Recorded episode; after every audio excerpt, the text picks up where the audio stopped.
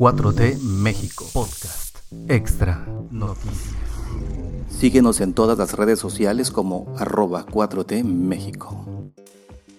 Martes 24 de mayo de 2022, esto es 4T México Noticias, las noticias para empezar el día que está dentro de Spotify, donde le pedimos que nos sigan y que los compartan, y también en las redes sociales como arroba 4T México en todas. Un día como hoy, de 1919, 24 de mayo de 1919, murió Amado Nervo, poeta y diplomático considerado uno de los primeros autores de ciencia ficción. Entre sus obras, eh, las más importantes, destaca La Amada Inmóvil y La Última Guerra. Sus restos descansan en la rotonda de las personas ilustres. Yo soy Mario Alfonso y para el día de hoy seleccionamos estas noticias.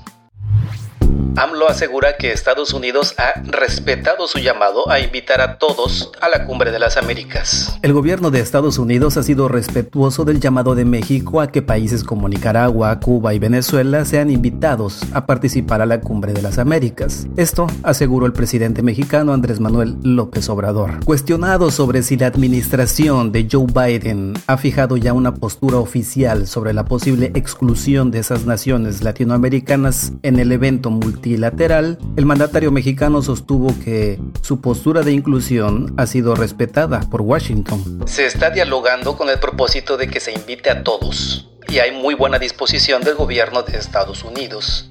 Al menos han actuado de manera respetuosa. No ha habido un rechazo total, tajante. Todavía falta tiempo.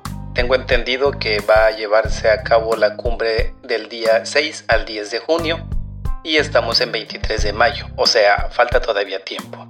Faltan más de 10 días. Además, dijo esperar que esta semana se definan las mesas de la Cumbre de las Américas a desarrollarse en Los Ángeles, California. López Obrador añadió que desea que el encuentro permita fijar un precedente de conciliación mediante el diálogo para lograr la solución a conflictos internacionales. Lo que estamos buscando es que sea la cumbre del diálogo y de la hermandad que Los Ángeles se convierta en la sede mundial del diálogo y la fraternidad para mandar un buen mensaje al mundo de la importancia del diálogo, de la política y el de resolver nuestras diferencias haciendo a un lado el uso de la fuerza o la confrontación, excluyendo. Esto es lo que dijo el presidente López Obrador en entrevista con Sputnik. El embajador de México en Cuba, Ricardo Pascoe, consideró que de no asistir gigantes regionales como México o Brasil, el encuentro multilateral carecería de sentido y de interés para otros potenciales participantes. Estados Unidos ha aseverado que invitar a Cuba, Nicaragua o Venezuela sería convalidar gobiernos que no ejercen la democracia, mientras que México y Bolivia, entre otros, han aseverado que la Cumbre de las Américas debe ser efectivamente incluyente de todos los países de la región. México se lanza contra las multinacionales. Son el motor de las enfermedades crónicas. Durante la Asamblea Internacional de la OMS, de la Organización Mundial de la Salud, el SAR de México contra la pandemia de COVID-19, Hugo López Gatel, impartió un discurso crítico sobre los efectos de las compañías multinacionales en la salud pública. El subsecretario de Prevención y Promoción de la Salud de México, Hugo López Gatel, acusó a las empresas transnacionales de la industria alimentaria de enriquecerse ilimitadamente a costa de la salud de las personas. El hombre fuerte de México en materia de salud aseguró que las políticas económicas neoliberales fomentan malos hábitos como la alimentación deficiente y la vida sedentaria, dos factores que desencadenan problemas de salud crónicos, como la diabetes y la hipertensión arterial, por mencionar algunos. Estas enfermedades, dijo, fueron las causantes de que se agravaran tanto los casos de COVID-19 en México, país que tiene uno de los índices de obesidad y sobrepeso más altos del mundo de acuerdo con la Organización para la Cooperación y el Desarrollo Económicos. En este propósito encontramos como barrera estructural fundamental un sistema económico que ha concentrado la riqueza, que ha degradado nuestros ecosistemas y que ha protegido los intereses comerciales sobre los intereses de la salud. Esto es lo que comentó el doctor Hugo López Gatel durante la 75 Asamblea Mundial de la Salud, organizada por la Organización Mundial de la Salud. En ese sentido, criticó que la mayoría de las empresas multinacionales se dediquen a fabricar alimentos de escaso o nulo valor nutricional, cuyo consumo perjudica directamente la salud de las personas, sobre todo por el alto grado de azúcar refinada, calorías, carbohidratos y conservadores que tienen dichos productos. Debemos denunciar y enfrentar con firmeza la interferencia de empresas multinacionales productoras de alimentos y bebidas procesadas motor de las enfermedades crónicas que resultan en unas pandemias. Debemos transformar nuestros sistemas agroalimentarios para lograr que sean socialmente justos, saludables y ambientalmente sostenibles. El epidemiólogo avalado por Bloomberg School of Public Health de la Universidad Johns Hopkins también acusó que el neoliberalismo como doctrina y como sistema se ha justificado con el dogma de que el sector privado es invariablemente más eficiente que el público y que es deber de los gobiernos nacionales limitarse a regular e intervenir solo para compensar las llamadas fallas de mercado. Los efectos negativos de este modelo son enormes. En las últimas cuatro décadas se han exacerbado y perpetrado las desigualdades sociales al interior de los Estados miembros, las regiones y el mundo. Este escenario funesto conduce a la precarización de las relaciones laborales, la degradación de los ecosistemas, el desmantelamiento de los sistemas de bienestar, a la inseguridad alimentaria, al incremento de la violencia y a la erosión de la riqueza cultural.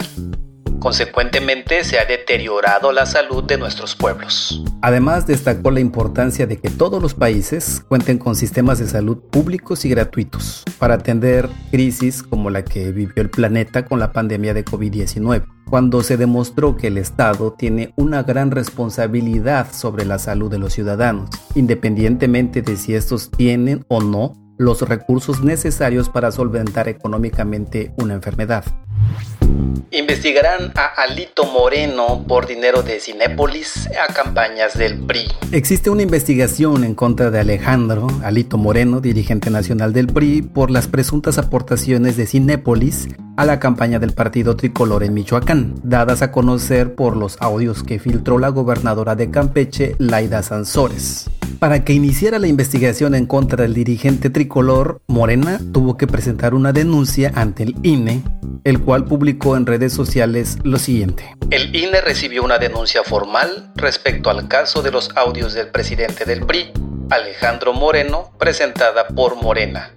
El INE desplegará sus capacidades de investigación con absoluta imparcialidad y, si hay alguna conducta indebida, tomará las medidas conducentes.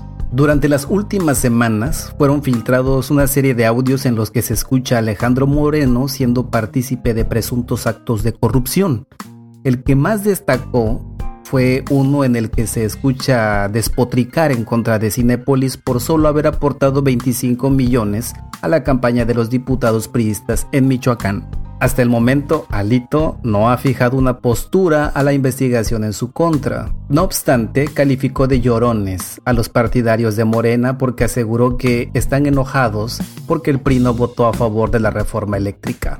En un video publicado en Twitter en el que dedica gran parte a atacar al gobierno federal encabezado por Andrés Manuel López Obrador, el priista sentenció que por el miedo de Morena se están dedicando a campañas y amenazas en contra de sus opositores. Y como buenos llorones, en lugar de corregir, buscan con sus campañas intimidar y amenazar. De ese tamaño es el miedo que tienen. Por eso sus amenazas, porque son incompetentes.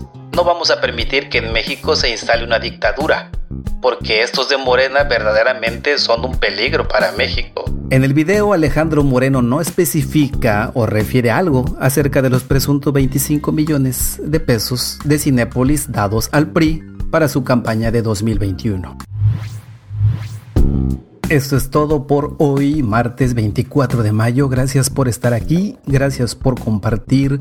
Por favor, sigan compartiendo en todos los grupos, compartan a todas las personas que conozcan para que se enteren de las noticias que son verdad.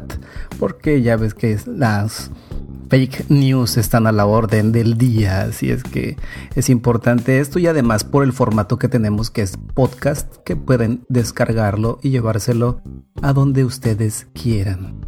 Muchísimas gracias amigas y amigos, los saludo y cuando compartan este podcast digan que todo lo que digo aquí siempre es verdad. Este podcast fue publicado por 4T México. Producido por Mario Alfonso. No olvides seguirnos en todas las redes sociales como arroba 4T México.